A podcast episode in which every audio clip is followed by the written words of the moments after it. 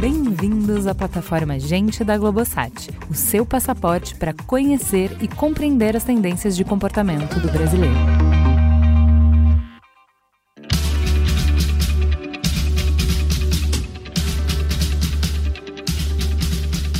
Quem nunca compartilhou primeiro para entender depois, que atire o primeiro meme.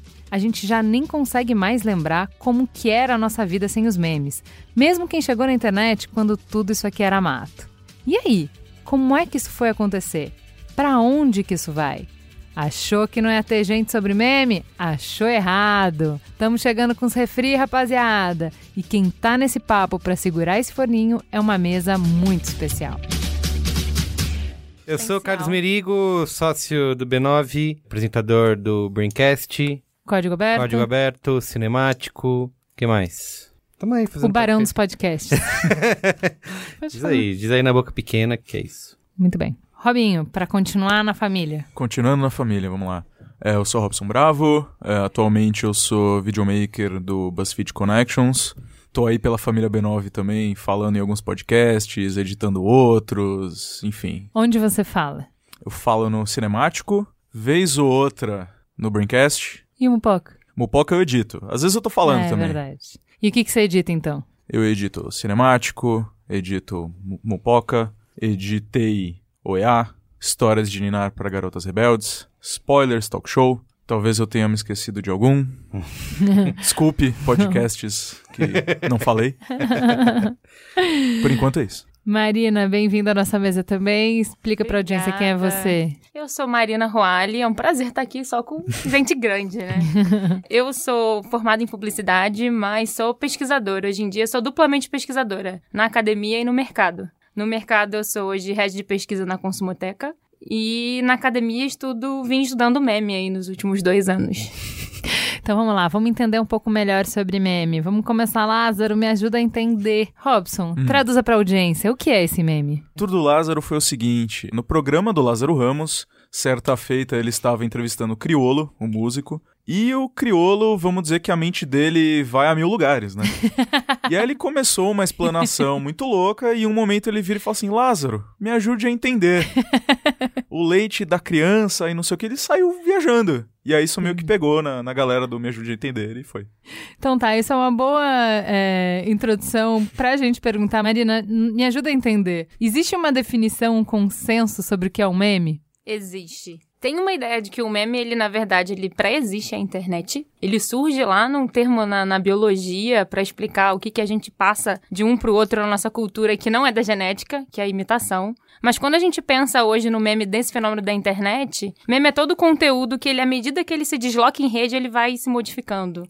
Sabe aquela ideia do quem conta um conto aumenta um ponto? O meme, ele é isso. É isso, a gente pega uma frase que tem um contexto e coloca ela em milhares de contextos e cada vez que a gente coloca ela num novo contexto, a gente cria um novo sentido, um novo significado e vai ampliando a conversa. Isso. Ele é como se fosse um organismo mutante, assim. O meme, ele, ele depende do contexto pra existir. É, você tem uma foto aqui no porta-retrato, ele é uma coisa. Se essa foto vai pra internet e ela pode abrir pra uma margem de outros significados, ela pode ser um meme. E aí ela vai sendo reinterpretada de É acordo igual com as aquele- referências daquele grupo, né? Você falou em foto, eu lembrei imediatamente daquele meme do cara com a namorada e virando a Ah. cabeça pra olhar pra outra menina. E que daí isso aí Do já- namoro, né? Que é do banco Exatamente. de imagem. Gente, mas isso criou tantas conversas, isso foi usado em tantos contextos diferentes, que é justamente é bem o que você falou. No banco de imagens ele teoricamente tinha um significado já meio pronto ali. E aí na hora que cai na internet e vira meme, ele ganha vários contornos e ganha vários significados.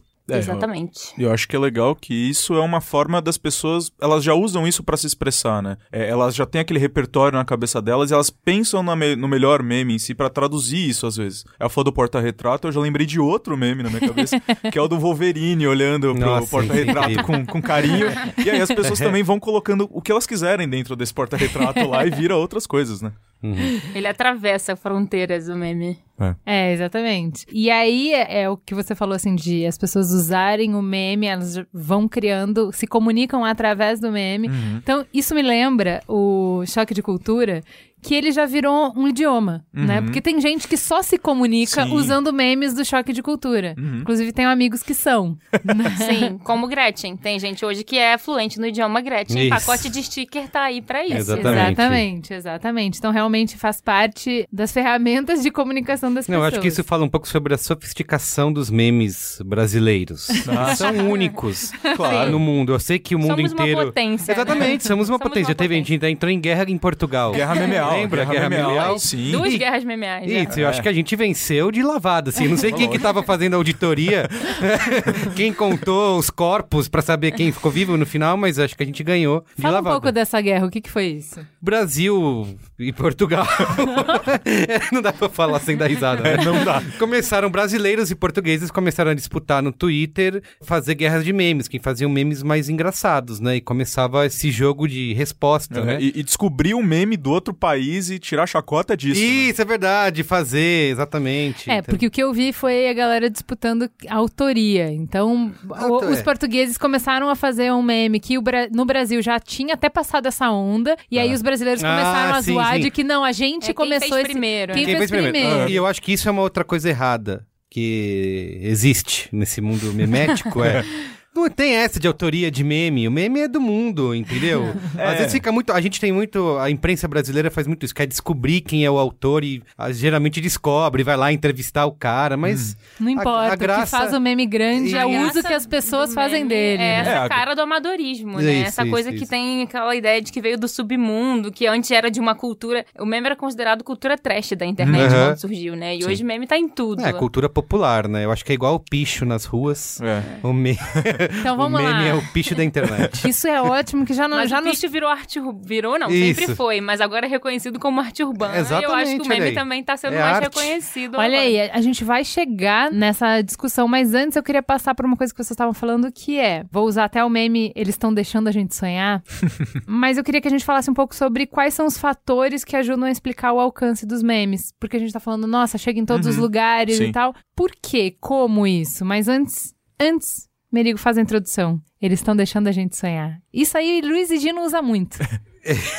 Não é? É o. Como que é? Coisa do boleiro. Isso, é do Ronald... Ronaldinho, né? Ronaldinho Gaúcho. Que falou numa entrevista, né? Depois num. Nem lembro que pós-jogo que era esse.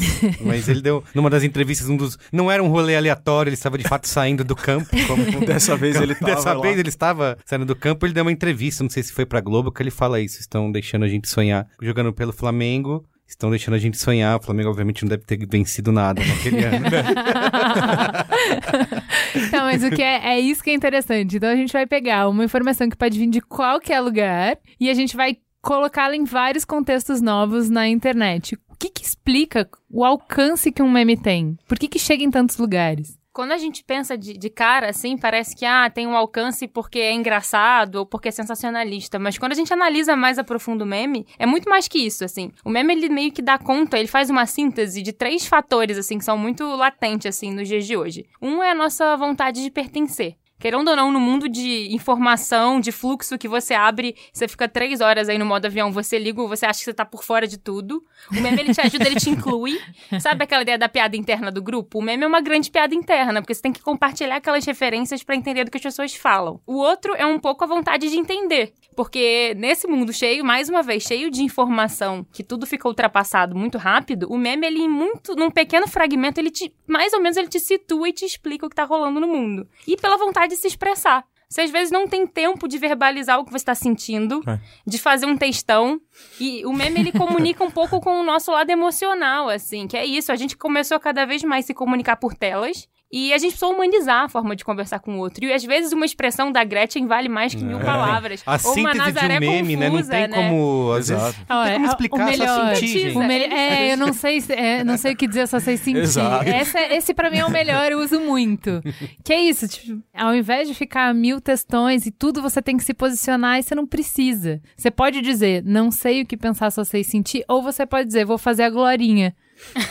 É, exato. Como é que é aquela? Como Não é que é Não sei capaz de opinar. opinar. Não É. sei opinar. Vou fazer a glória, não sou capaz de opinar. Que também é um meme que foi, sai da TV, uma cobertura de Oscar. Chamaram ela, aparentemente ela não queria ter ido, foi obrigada por contrato, ela não tinha visto nenhum dos filmes. E aí ela solta essa pérola magnífica e eu acho que é isso, assim. Se fosse no meio vertical de comunicação, que é broadcasting de um para massa, essa pérola maravilhosa da linguagem brasileira, do conteúdo brasileiro, do entretenimento brasileiro, teria passado batido, entendeu? Porque a Globo não ia fazer uso disso mais. Ia ter acontecido esse momento estrelar do entretenimento Sim. brasileiro e ia ter morrido.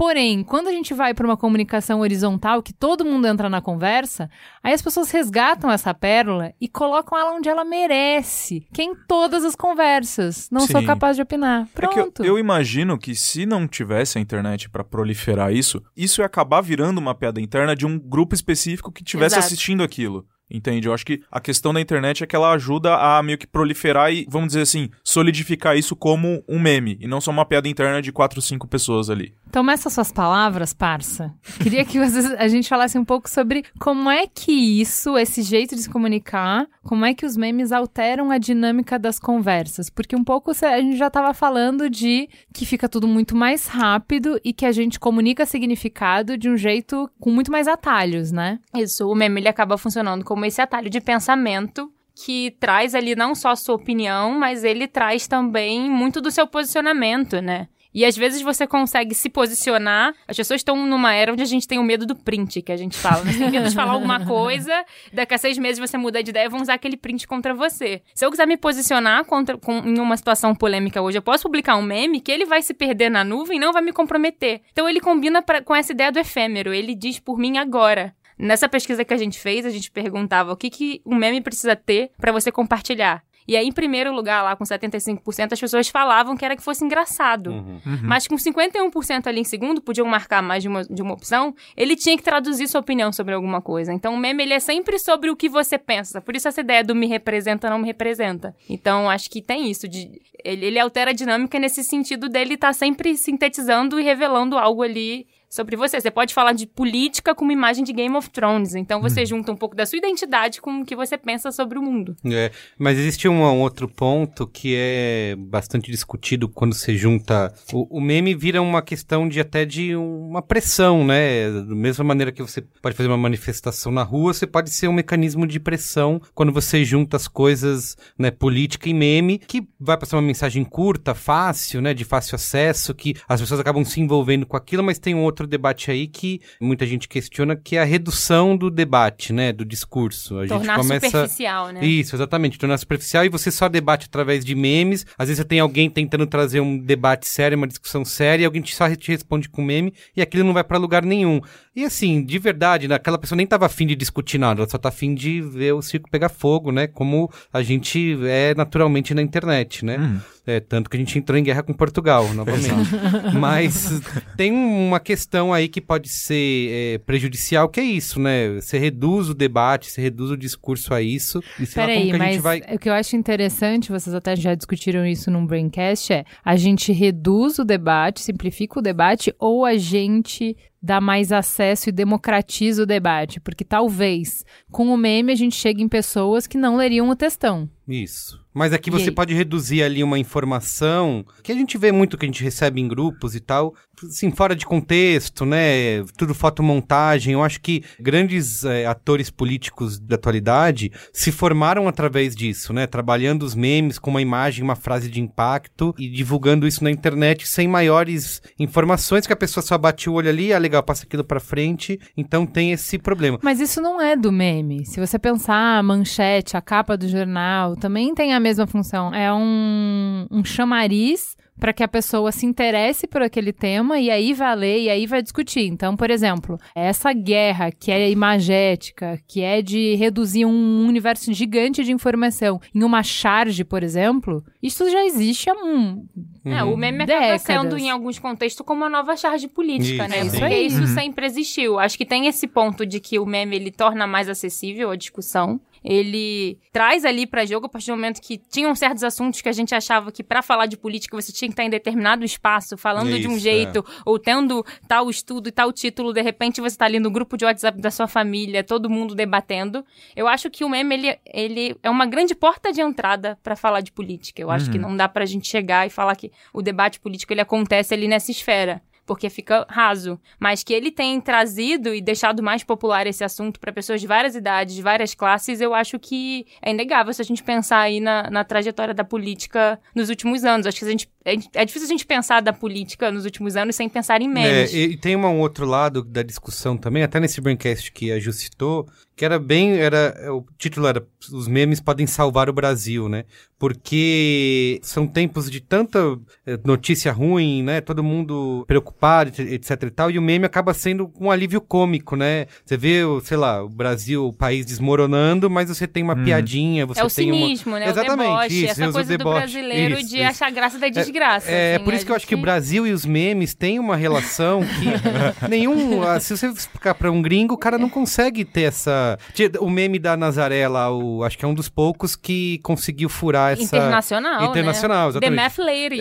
The Math Lady, tem russo. Esse The meme Math chegou na Lady. Rússia, É que ele assim, tem é várias camadas. Tem né? muito, tem muito, cara. eles muito... não viram a novela, eles não, não são É. capazes de compreender a profundidade do meme. É, eles entendem só a contexto ali, primeira. é. Você vê né? que te- tem o primeiro contexto de Nazaré, mas a cara dela ali, quando a gente fala que o potencial memético da imagem, né? o potencial memético é tão forte, eu fico com pena da Renata Sorra, que É, tem uma carreira brilhante de 30 Isso, anos. virou e virou, outro dia ela deu uma entrevista falando que os jovens param ela na rua e falam, ah, mulher dos memes, e pede autógrafo. E assim, ela não tem escolha, né? Porque acho que a internet é essa era onde tudo pode ser descontextualizado Isso, e ela é. não tem esse controle da imagem dela. E, e na política, acho que tem esse ponto de que abre pro debate, torna mais ali acessível, mas cria narrativas. E é aí que mora o perigo. Isso, porque às exato. vezes cria uma narrativa que é uma versão de uma história. Ou hoje em dia a gente olha para alguns políticos enviesado por como o meme coloca aquele político. Hum. Total, Então exatamente. hoje tem político que se ele, antigamente, tinha, tinha que dizer que pra você ganhar a eleição você tinha que ter carisma. Uhum. Se você tem uma boa campanha de meme, às vezes Sim. você consegue substituir. Então, isso. mas gente, vocês estão falando literalmente do poder da charge. Volta lá, vai ouvir o presidente da semana do Rodrigo Vizeu de presidente que se incomodou com chargista e quis perseguir chargista, porque também é o maior medo do político não é ser visto como corrupto, é ser ridículo.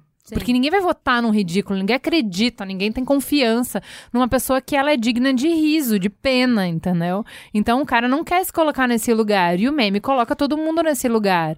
Então assim, o que eu entendo é é uma ferramenta e uma ferramenta ela pode ser usada para o bem e para o mal, mas inegavelmente é uma ferramenta poderosa, porque quando você vai transmitir mensagens complexas a partir de uma compreensão muito simples, então, por exemplo, ah, eu quero desacreditar toda a Lava Jato. Ó, pensa em quantidade de textão que eu ia ter que fazer, quantidade de argumento que eu ia ter que levantar. Eu pego só o PPT, aquele meme do PPT. Ai, do PPT PPT do Lula. aquilo. Aquilo. aquilo é sensacional. É, e simplesmente assim, numa piada eu mostro que, ge- gente, isso aqui é tudo risível. Entendeu? Sim, então, assim, acho- é- é- eu tô desconstruindo uma coisa que é super forte, super importante, é uma grande conquista pra população ou não. Mas eu tô desconstruindo piada. com uma piada. Sim. E isso não é novidade do meme. Era isso que eu queria colocar. Assim, gente, Charge já fazia esse papel É, mas já há o séculos. alcance- Mas hoje quem fazia charge era concentrar. Acho que hoje Isso, todo É, mundo todo mundo. pode fazer Porque um esse do meme, né? PPT, teve um, um cara que fez em tempo recorde um PPTzator, né? Que era você É. podia entrar num Tinha. site, E criar o escrever, seu e criar o próprio, seu né? próprio e fazer o PPT do Dallagnol lá. Então isso acontece com outras ferramentas, né? De O meme o generator. meme generator, lá. que usa fonte impact, né? Aquela fonte Isso, impact você sobe uma que é- foto, coloca lá o texto na impact e escreve pronto, o que você acabou. quiser. Então, é, tem essa democratização, digamos assim, de. Porque o, a charge é o chargista contratado, é o cara escolhido, o flaquinho de neve especial, que tem aquele espaço no jornal. É, isso é- Hoje em dia, qualquer um De pode. um jornal que É. acaba que você sabe ali a ideologia que aquele jornal Isso, segue, total. aquilo tá meio declarado. Hoje, Uhum. com esse mundo de memes circulando no WhatsApp, que é criptografado e você não sabe ali de onde vem,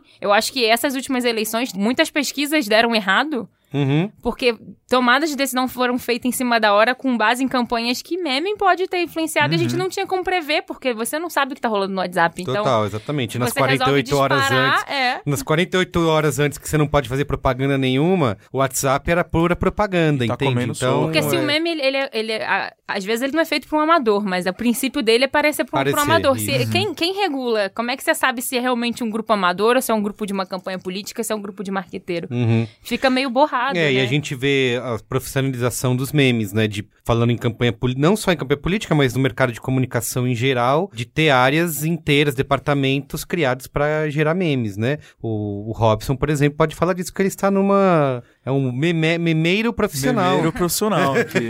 Como é a vida Emprego de um memeiro de profissional, gente? Robson? A vida de um memeiro profissional, vamos lá.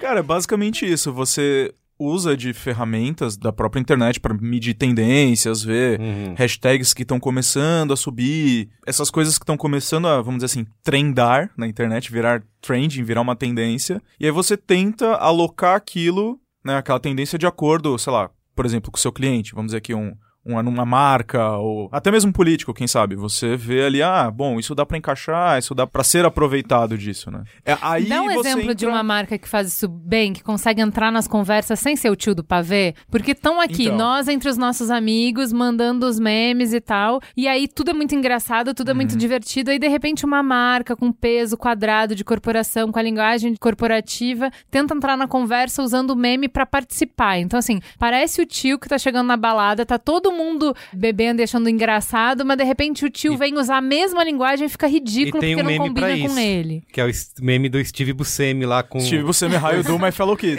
Isso. com skate, que- né? né? Eu acho que esse é o maior desafio, porque por mais que você tente pensar em alguma coisa pra marca, que você acha que vai funcionar, que vai fazer sentido para as pessoas de internet enquanto consumidor, eu, eu acharia isso engraçado, eu compartilharia isso. Por trás você ainda tem uma aprovação de um cliente. Então não necessariamente aquilo ali vai do jeito que você tá pensando. É aí que entra o, o raio do My Fellow Kids. Isso. Que é a hora que o cliente vira e fala assim: É, eu acho que você tinha que falar um pouquinho mais do produto aqui. É, isso não dá. Sabe- Aí matou. É, é aí que, aí a, matou. que a marca erra, né? Porque Exato. a, a graça do meme, o protagonista do meme é o contexto, Sim. é o usuário ou o consumidor. E quando a marca quer ser a protagonista do meme, eu acho que é Ah, aí que foi, ela vira erra. o tio do pavê. Mas Ela sabe- vira o É. com licença, senhor. E, e tem, é? e tem muitos casos de marcas que acertam nos memes é justamente na questão da velocidade. O É timing, ela- o isso. timing, O timing é essencial. Que é na alguém que pode tomar essa decisão de publicar algo, de responder algo com um meme, e aí isso funciona. Porque se tiver que passar por departamentos de aprovação Ah. e nananã, ou querer incluir a marca, realmente vai dar errado. Então, né? se vocês estão falando de timing, a gente tá falando de memes cancelados. Porque o meme, ele tem esse ciclo.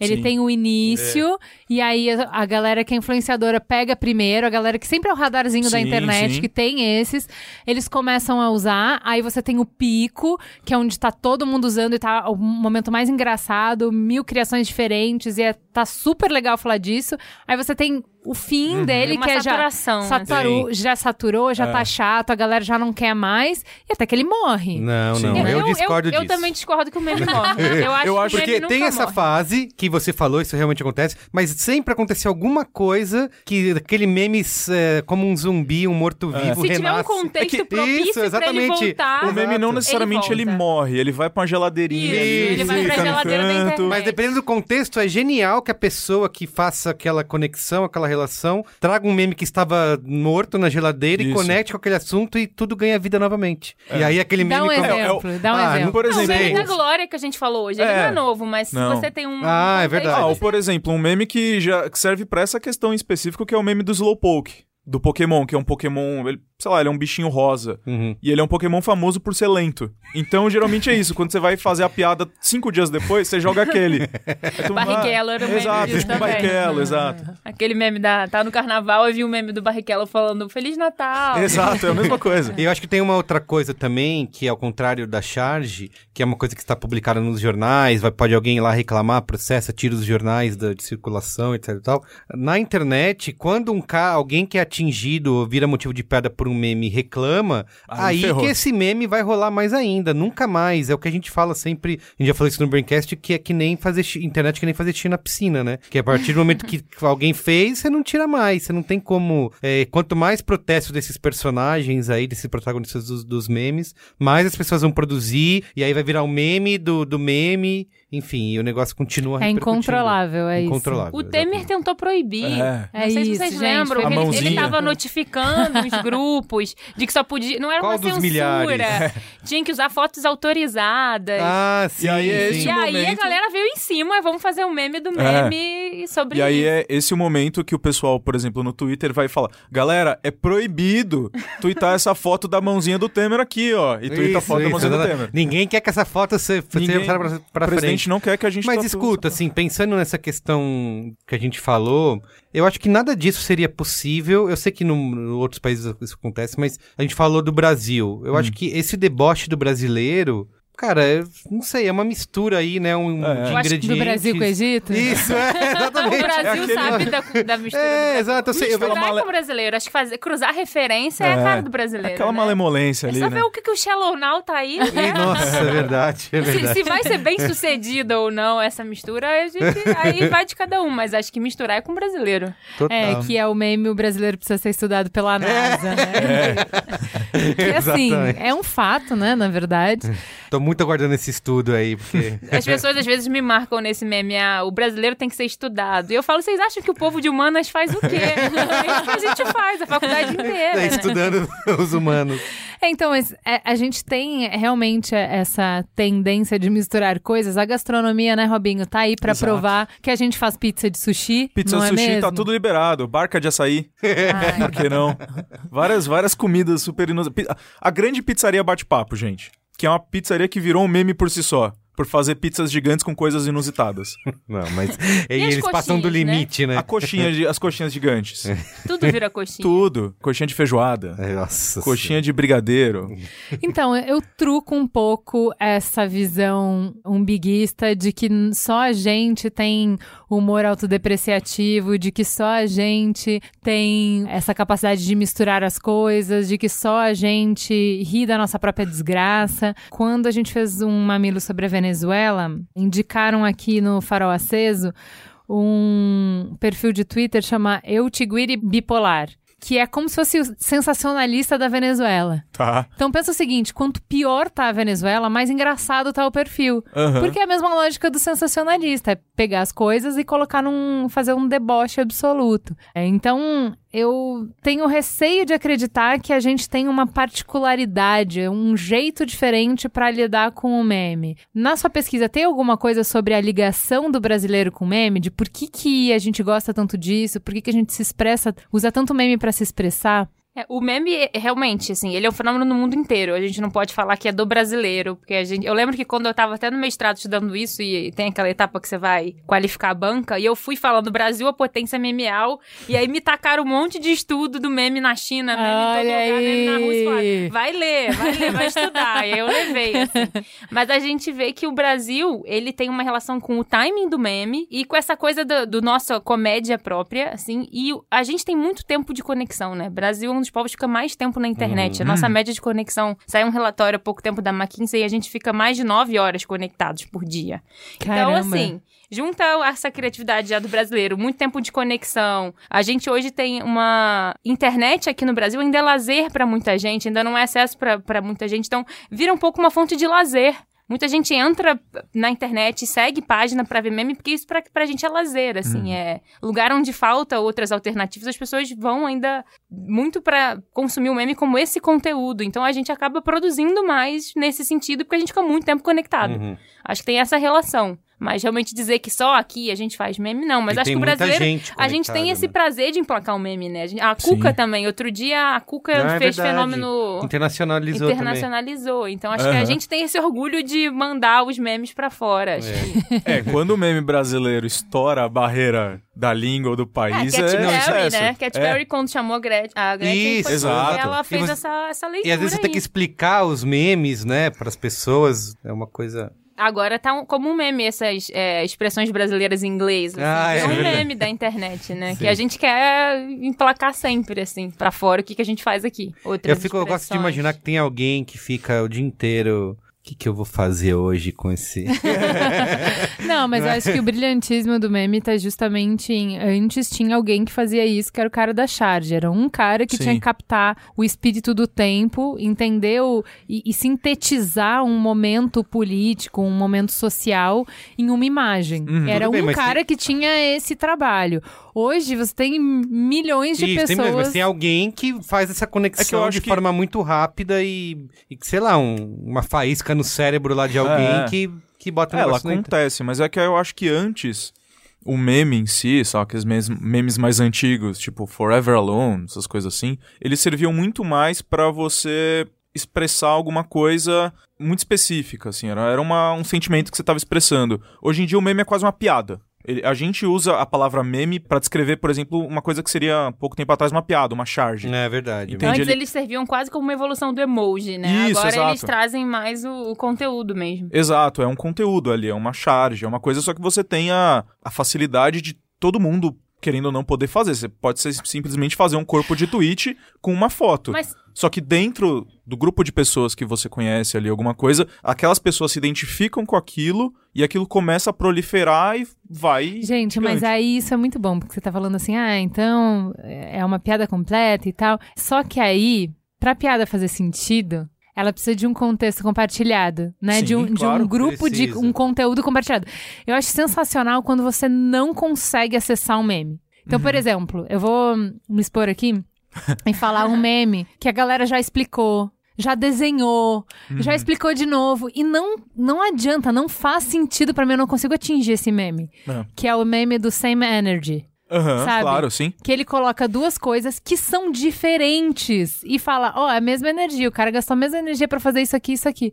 Aí eu fico, não, mas não gastou. Mas não é porque um é energia. muito diferente Mas não é do necessariamente. Mas é que tá Não, não, o mesmo energia. esforço. Do É porque tem a ver com. É, É. exato. É, o nonsense. É o nonsense total, que é assim, eu falo, não, não, mas isso aqui tem muito esforço, isso aqui não tem nenhum esforço. Não, mas essa é a graça. Mas não, é- mas então não tem graça, porque a graça não fecha. É, a graça é você falar que dá Uma- na mesma. Um ponto que eu queria falar, que você falou desse senso de comunidade, eu acho que não, não necessariamente precisa ser desse jeito, mas eu acho que os memes estão muito conectados também com TV ao vivo, sabe? Eventos ao vivo. Que as pessoas estão consumindo, que é TV evento, né? Seja um, ev- pode ser Copa do Mundo, Olimpíadas, jogo de futebol, uma, Game of Thrones. é, uma final de série. Masterchef, né? Masterchef, pode ser, sei lá, qualquer coisa, novela, final de novela, é, que tá todo mundo conectado ali com o celular na mão, né, o fenômeno lá da segunda tela e tal, e as pessoas estão ao vivo, enquanto estão assistindo aquilo, elas estão criando coisas, né? Uhum. É, tem perfis no Twitter que estão colocando print screen o tempo inteiro do Sim. que tá passando, que já dá uma mão pra quem quer criar um meme, né? Tem gente que, Não, gente, lá, Copa sem meme não tem Não graça. tem. Metade da graça Foi vai graça. embora. Você fica esperando o intervalo do jogo pra ver o Neymar caindo no meme. É. Ou vezes-. Não, imagina, eu só assisto a Copa vendo o Twitter. Eu assisto no Twitter, porque é ali que tem graça. O Isso. jogo, ah, tá, beleza. Mas na timeline, aí você consegue ver contexto, aí você consegue entender as coisas que são engraçadas, enfim. Você expande muito o universo da Copa com meme, por Isso, exemplo. então eu acho que tá intrinsecamente aí ligado a- TV ao vivo, né? Eventos ao vivo com essa produção. Teve um, um dado interessante da pesquisa que quando a gente vê essa coisa do meme na segunda tela, que eu acho que ele,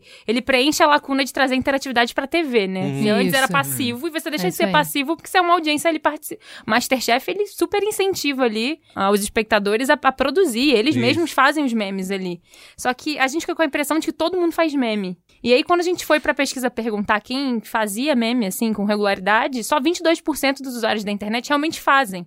O resto desloca. Então a gente Sim, às vezes sim. acha que é um conteúdo que tá todo mundo fazendo, mas não é todo mundo Tá todo assim. mundo a gente tá compartilhando, deslocando né? Sim, o que tem um grupinho ali, ali fazendo. Sim. E aí tem o fenômeno de páginas de memes, os memeiros Sim. oficiais botando selinho, né? É, Tem Copia dispu- não comédia. Isso, exatamente, copia não. Abraço aí pro South America Memes.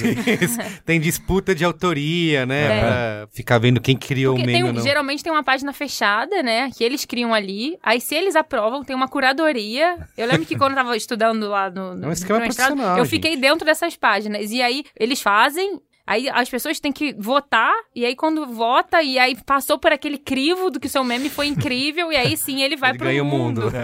Então, é, é- é muito louco, porque no fundo a sua autoria não é acreditada, mas eu acho que é o prazer de saber que Sim, você emplacou aquele meme. exatamente. É, mas eu acho que é muito isso.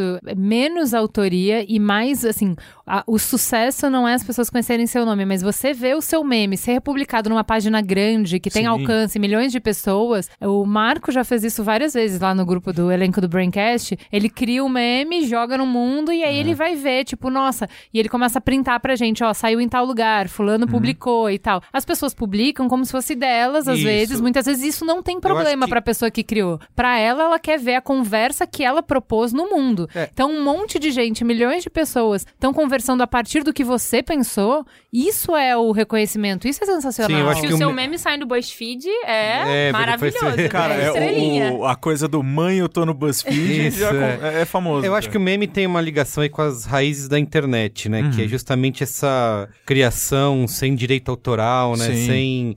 Que era, que era isso, a internet começou desse jeito. Você criar pra botar no mundo, você não tem dono. Hoje que a gente tem. A gente mudou, né? A, a lógica da Aham. internet, de fechar conteúdo, de ser assinado, de ter autoria, de. é, enfim, o pagar, né? Pra você Sim. ter conteúdo, enfim. E eu acho que traz um pouco disso, de não ter esse direito autoral, tanto de você usar coisas Uhum. livres, né? Porque feitos de forma anônima, digamos assim. Sim.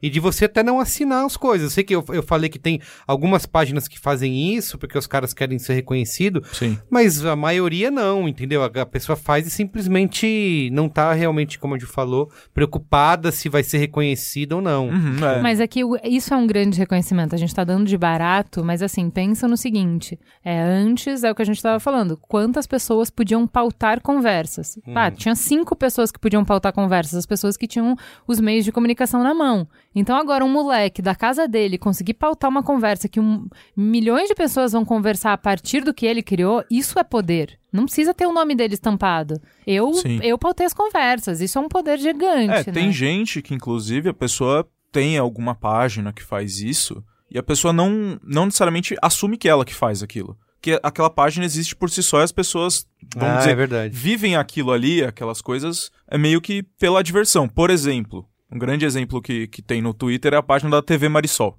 Sim. Que compartilha, que cria coisas, que faz como se fosse uma, uma grade inteira de programação de TV, com várias coisas acontecendo, todas completamente no deboche, e você não sabe quem que faz aquelas páginas, entendeu? Escuta, nós tivemos, inclusive, vale citar um escândalo brasileiro político envolvendo memes, né?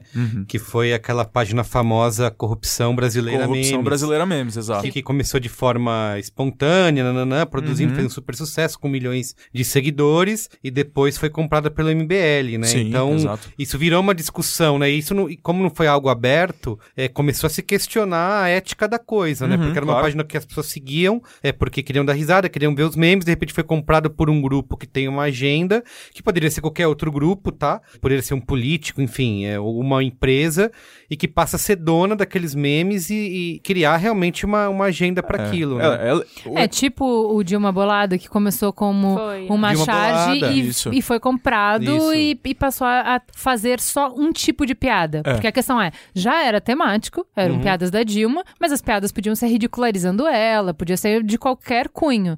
E aí, a partir do momento que começou a, a- a ser patrocinado, passou a fazer piadas dos oponentes dela. É que, né? a- por exemplo, o MBL comprando o Corrupção Brasileira Memes, o grande ponto ali é aquela base de seguidores que a página já tinha. Já tinha, que era Entendi. mais de milhão, né? Exato. E aí ele comprando ele, ele tem acesso a um milhão de pessoas que meio que já. E as ele já, já é muito mais fácil dele inserir aquela agenda dele do que uma pessoa que ele teria que convencer. Então vamos falar um pouco sobre esse lado mais negativo do meme. Uhum. Tava ruim, tava bom, mas parece que piorou. Quando é que a piada atrapalha? Quando a piada atrapalha. É, quando é que você.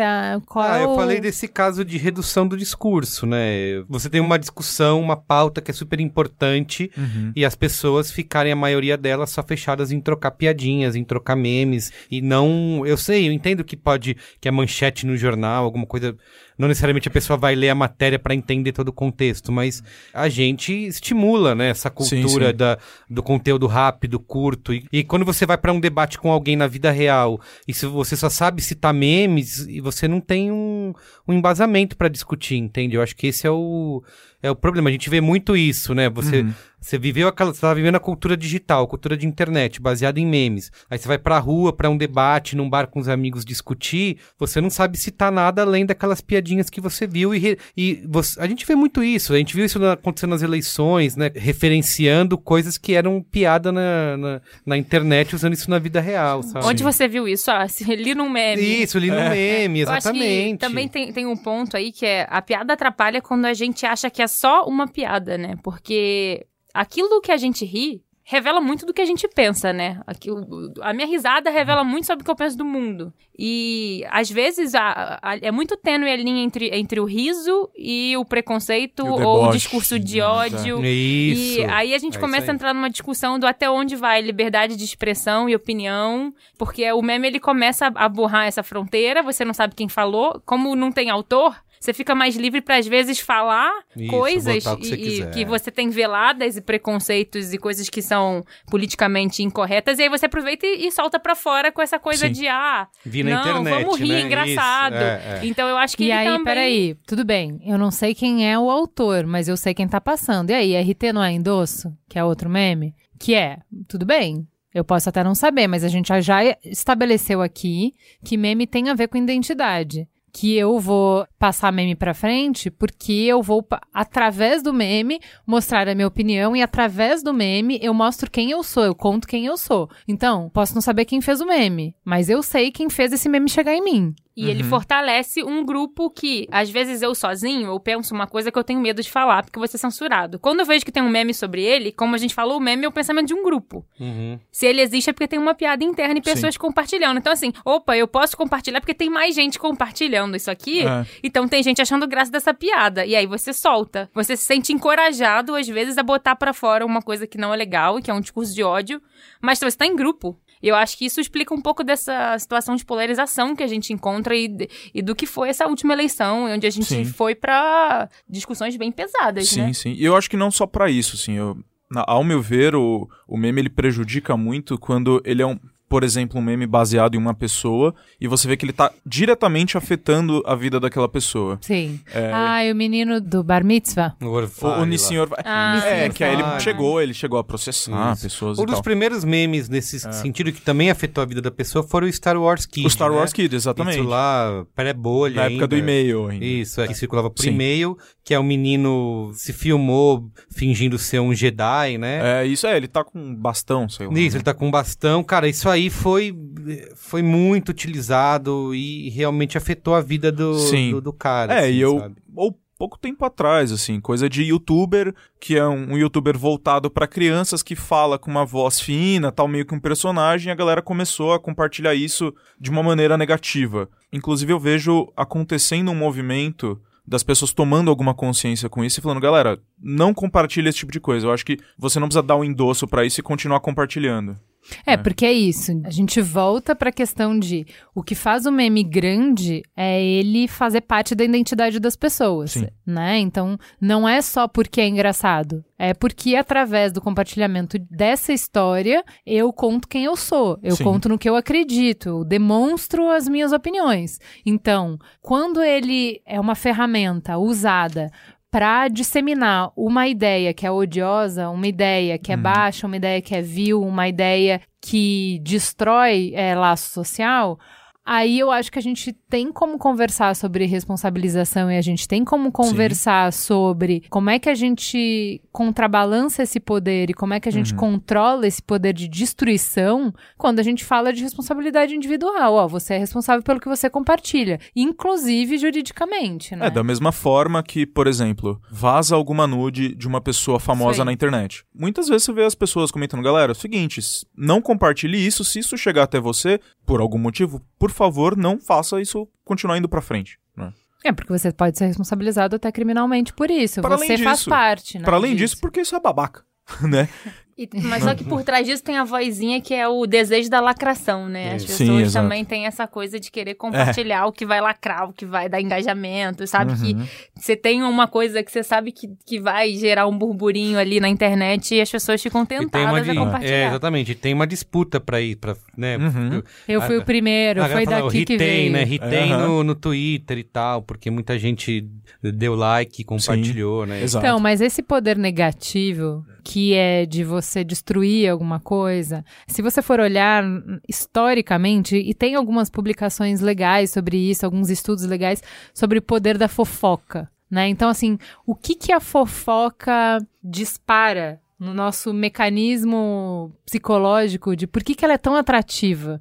Porque em todas as sociedades isso sempre existiu e, e qual é o ganho marginal que a pessoa que cria fofoca ela tem? Para além de eu me beneficiei por uma fofoca, então sei lá, eu vou criar uma fofoca do meu concorrente para enfraquecer ele e aí eu sou fortalecido. Às vezes o benefício não é tão direto. É o benefício simplesmente de ser a pessoa que é respeitada e vista como uma pessoa que sabe das coisas, né?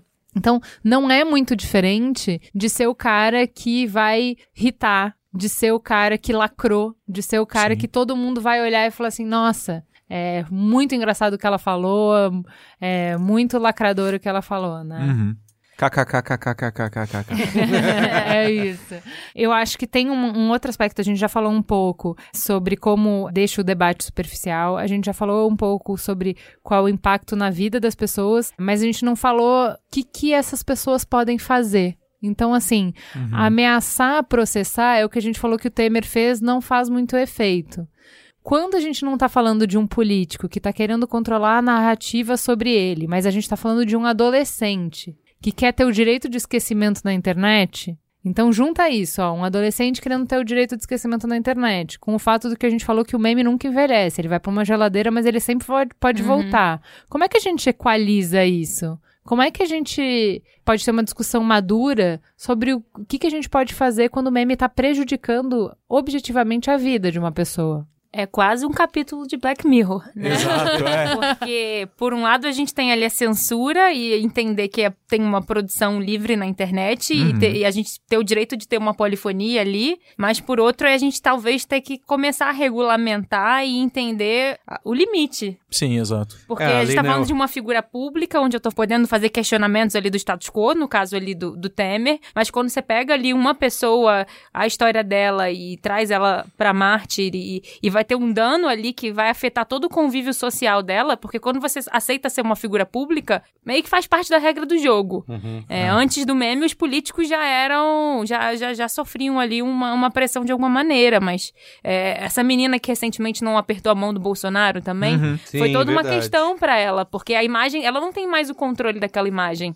Né? Então, de que como é que a gente regula isso na internet de tudo bem que o uso da imagem é livre, mas talvez entender que também certas coisas podem ser notificadas e podem ser Tem, tem leis sendo aqui no Brasil montadas. a gente vai discutir bastante isso. Teve a lei de proteção de dados na Europa, né, fala sobre Sim. esquecimento também. Já tem vários precedentes em tribunais europeus é, que deram esse direito ao esquecimento, pedindo para o Google é, apagar registro das pessoas ou não exibir esse.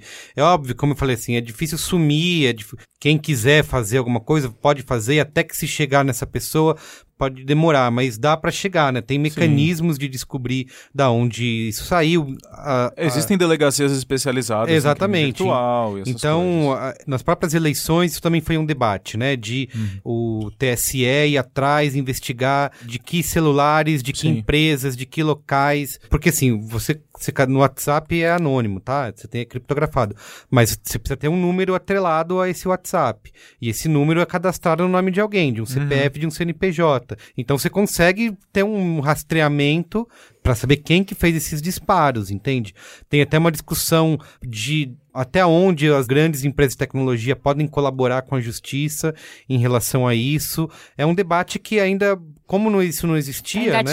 É, né? é um debate, uhum. assim, é uma briga meio que entre as empresas, entre o que elas acreditam de dizer que não podem, não vão disponibilizar os dados e entre a justiça, né? Entre a pressão da sociedade. Eu acho que isso é, é mais uma questão de a gente ter essa consciência, né, de uso dessas informações, de como que a gente pode pressionar para existir leis, porque assim, a gente hoje compartilha o Nissin Orfale, dá risada, é. nananã.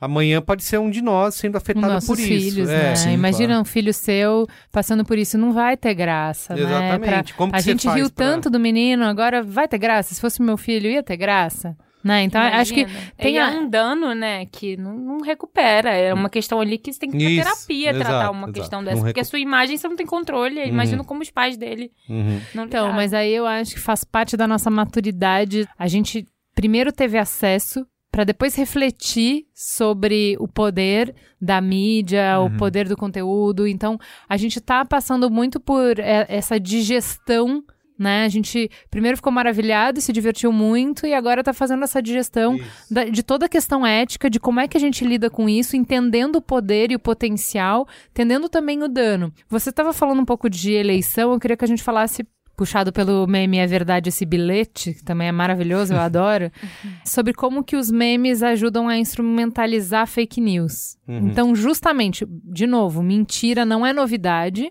mentira na política tá longe de ser novidade, mas associar a mentira a essa ferramenta de disseminação rápida de ideias, de pegar uma ideia e alastrar ela com a velocidade de um meme, isso é um pouco novo. E o impacto disso nas últimas eleições foram grandes. É, isso, e sem que você tenha. Eu acho que muita gente fala assim: ah, você faz o, o controle do que você vai consumir, né? Você pode não seguir uma determinada conta, você pode não seguir determinada página, se não gosta, você dá dislike, enfim. né?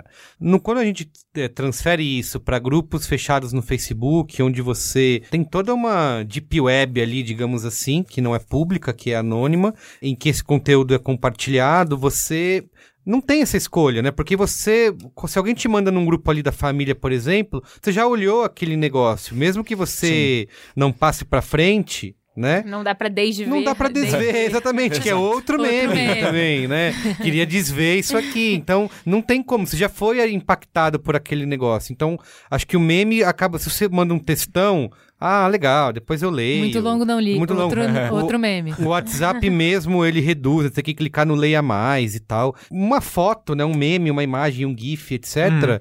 Cara, já assim, você já bateu o olho. Né? Então você já Sim. foi impactado por aquilo. Então, realmente, acho que tem um poder aí que a gente ainda vai entender quanto que isso realmente é capaz de mudar processos eleitorais, eh, processos democráticos. A Índia acabou de passar por isso, e lá foi uma outra questão também, né, de que eh, isso foi muito utilizado. Você criar uma notícia falsa utilizando um meme é moleza, né? Tipo, você faz uma piada, você bota uma, uma foto com uma frase, você consegue, acho que, passar isso de maneira muito eficaz pra frente. E também tem a responsabilidade que tem sendo discutido e cobrado das gigantes te- de tecnologia. O Facebook, o WhatsApp, né? Foi cobrado, está sendo cobrado em diversos países para tentar ter algum tipo de controle sobre esse conteúdo. Então eles fizeram na Índia, fizeram no Brasil só depois do processo eleitoral, que é antes você podia compartilhar, encaminhar uma mensagem para no máximo 20 contatos, né? Eu acho que na Índia a situação estava tão fora de controle que o WhatsApp diminui para 5 contatos. Então você pode fazer 5 encaminhamentos. O número de pessoas que você pode ter dentro de um grupo também é limitado. E- só que vai muito desse ponto de a- essa discussão até que ponto isso passa a ser, por exemplo, esbarra na censura, né?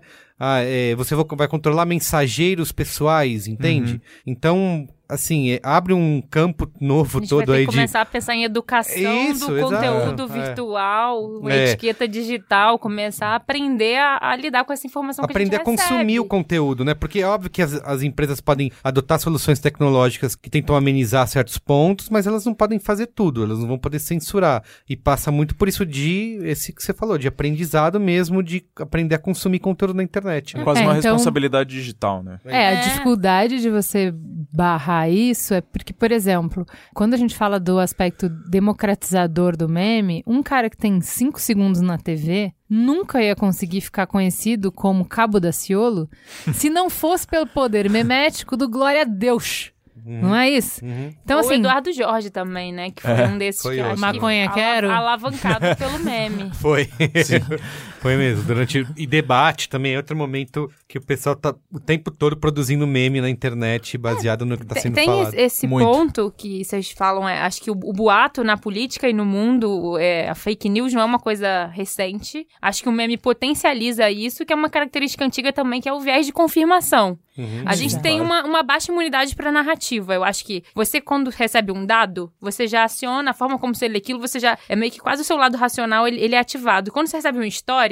É quase um, um- lado emocional. Sim. E aí, se aquilo confirma algo que você já acredita, sua Já é tendência de suficiente, né? passar adiante sem nem checar, a gente viu muito, acho que isso na- Hum. nas eleições é maior. Sim. Então, acho que por isso que volta nessa coisa de é, é, educação do digital, não sei o nome ideal pra isso, mas como é que a gente se educa? Peraí, Às vezes a gente acha que só porque ah, a gente estudou, a gente sabe reconhecer fake news. Não, tá todo Não, mundo é. suscetível, eu acho. Não, ainda mais com esse cenário atual de é, deep learning e de... Uhum. Que assim, uma foto, ok, pode ser, ah, vou desconfiar, pode ser Photoshop. Agora tem um vídeo, né? Agora um vídeo, né? é. Um vídeo da pessoa falando. Como que você vai dizer que ela não falou aquilo? Se eu estou vendo o vídeo dela falando, entende? Exato.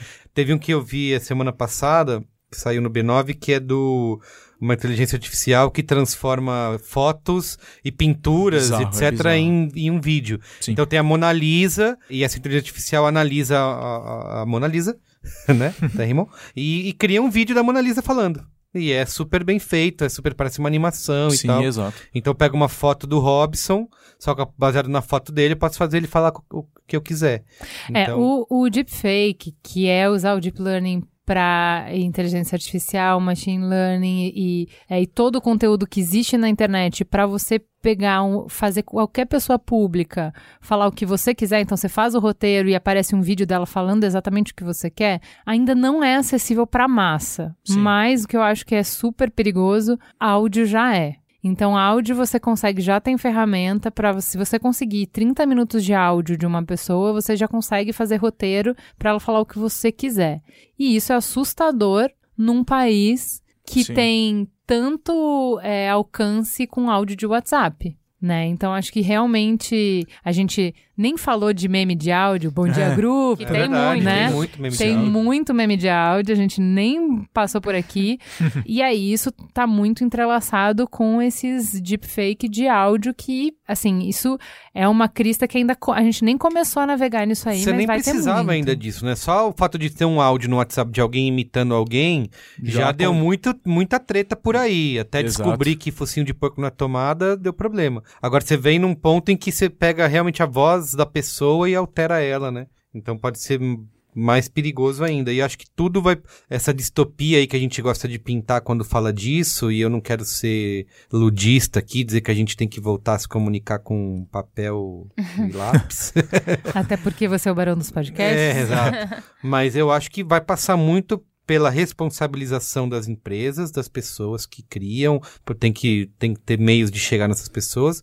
Mas, de novo, no senso repetitivo, é a questão da educação digital mesmo, assim, de... é, a gente aprendeu muito a, a produzir conteúdo, né, a consumir aquilo com uma voracidade, mas não a criar o senso crítico Exato. né? A gente nunca teve que se preocupar com isso, né? Uhum. Porque é uma coisa que foi acontecendo e eu acho que a gente mesmo no começo era muito oba-oba, né? Ah, olha só que legal quantas possibilidades e tal. E agora a gente começa a colocar o pé no chão, ver como isso impacta o mundo e, e vamos devagar, né? Vamos botar na- nas escolas é, uma, sei lá, falar sobre isso, né? Falar Sim. sobre consumo de conteúdo na internet. É, você que tá ouvindo isso, só confia em áudios certificados. Isso.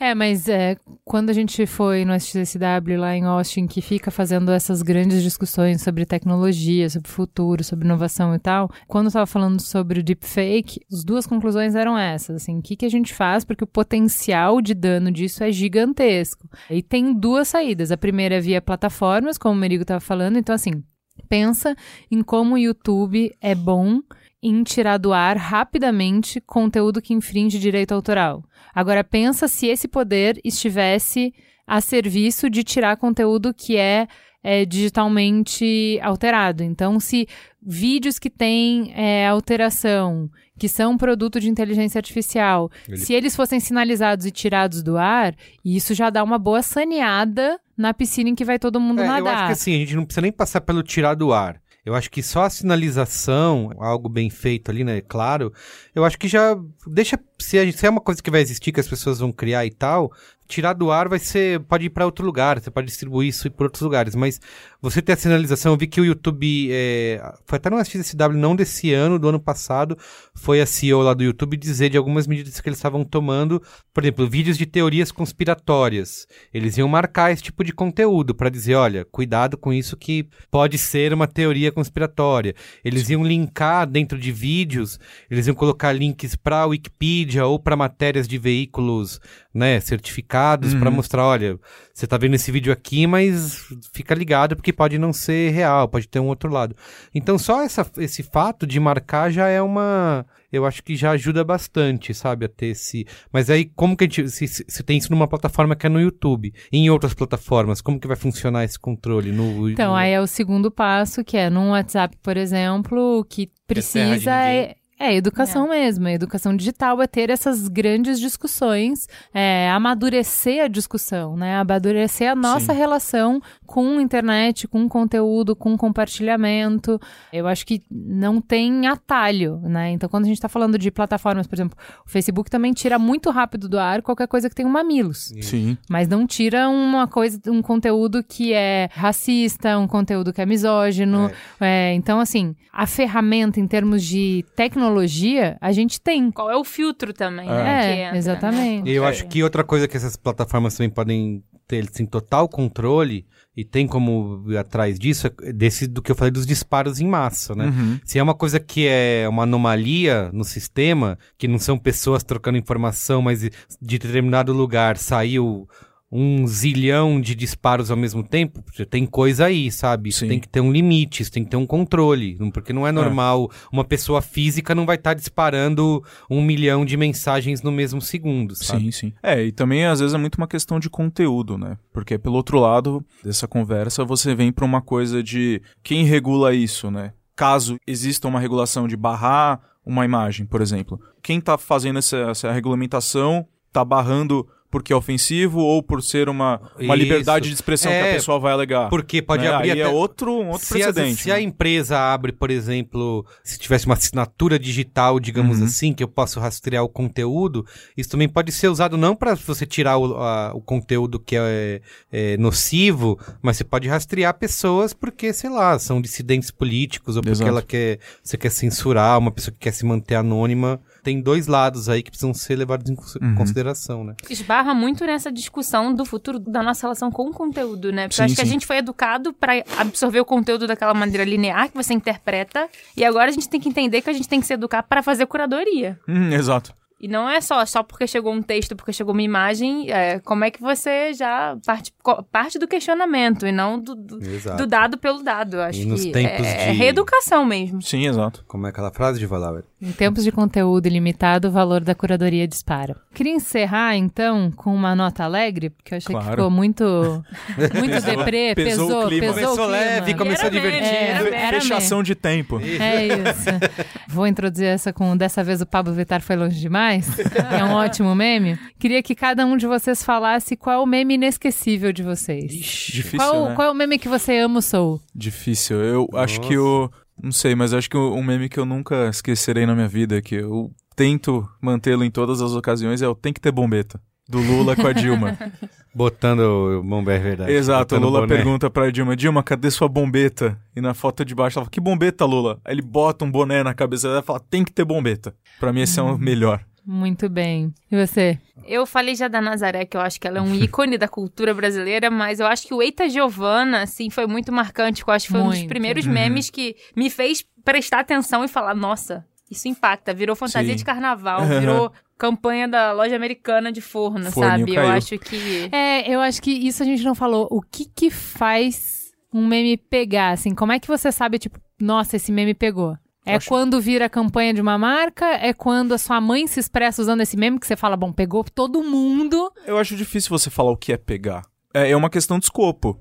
É, um meme que pega entre um grupo, sei lá, de 20 amigos meus, pode ser muito mais engraçado pra gente do que um meme que é muito maior. Pra gente ele pegou mais, mas não necessariamente em número de pessoas. Eu acho que é difícil você quantificar isso, né? Mas quando é que você sabe que ele irritou? Então. Tá. Sei, eu acho que, né, eu, eu tenho, eu imagino que assim, eu acho que quando você faz, você twitta alguma coisa, pra mim ela ela hitou quando, sei lá, passa de 500 retweets, por exemplo. Eu acho que isso pra mim é um é um parâmetro que eu teria, mas não sei, eu acho difícil você quantificar. Acho que quando ele, ele incorpora, assim, no nosso linguajar, no, no dia a dia, na, na Uhum. fala do cotidiano, Eita Giovana já virou uma expressão. Acho que você não compartilha lá mais a figurinha, mas você fala alguma situação, você fala Eita Giovana, todo mundo sabe. Acho que quando ele, ele entra pra esse rol aí, eu acho que Acho que É, eu acho que é, é isso, é isso. Porque eu acho que assim, tem alguns que eu falei aqui que as pessoas não sabem o que, que é. Então tem uns que pegou pra mim e outros que não pegou pra mim. Quando vira uma expressão que você pode usar em qualquer conversa que ele vai ser compreendido, que ele tem contexto,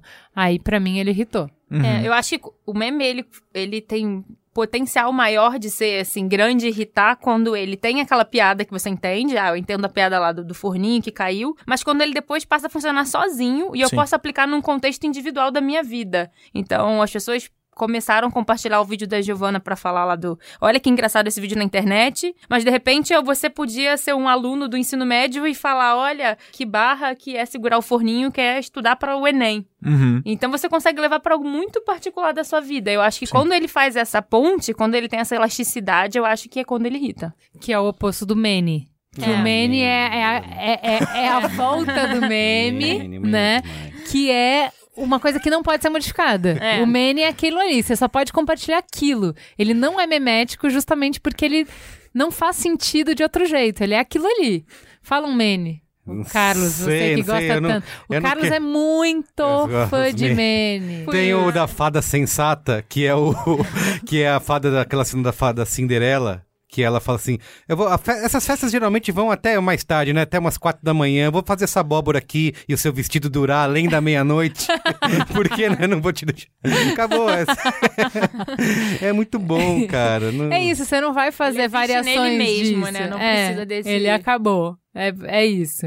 Ó, você falou pra eu citar, eu não quero citar nenhum meme aqui da vida, porque eu quero. eu não quero ser injusto. Agora. calma, calma, calma. o diferentão, então. Eu tenho receio e eu, Lembro do que- É o diferentão. eu pronto. quero evitar ser injusto com algum meme. Não, tem que ser injusto. Tem que, que, escolher um. que são que são incríveis, mas eu quero, acho que um dos recentes, a gente você falou do choque de cultura, eles foram um dos grandes criadores de memes Uhum. dos últimos anos. E aliás, aqui. o conteúdo dele só é bom porque é memético. Porque eu Memético. nem acho graça do vídeo em si. Muito Mas os memes são ótimos. Sticker também, né? Além de Gretchen, acho que choque de cultura vira sticker. Virou- direto. virou É sticker. ótimo O- pra conversar no WhatsApp, O momento né? dos stickers tá, tá acontecendo agora também. Tudo vira sticker. É, eu acho que um dos meus, apesar da gente até falar no Braincast que já tava na hora de parar de imitar o Tem choque que de cancelar, cultura, isso. é. Eu gosto de- do Tem que Acabar, que eles começaram Tem que com Tem que acabar. A Justiça, né?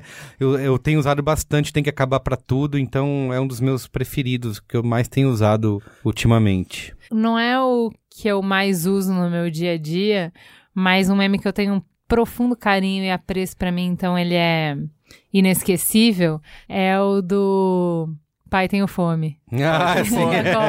que é do Cristiano Ronaldo. Assim, Exato. Eu retuitei todos que eu vi. Todos. Eu- eu- tipo, a minha timeline na época da Copa era basicamente Cristiano Ronaldo em contextos diferentes, com o Tenho Fome. Eu, eu achava aquilo sensacional. Eu não sei, assim. Que já era um meme antigo de Portugal que o Brasil, Olha aí a Achou guerra. na época da Voltamos à Copa. Na época da Copa, o Brasil achou e começou a mandar isso aí. Que é maravilhoso, eu acho. Não. Eu acho. Olha esse, esse meme da Maricondo aqui, é muito bom, vai.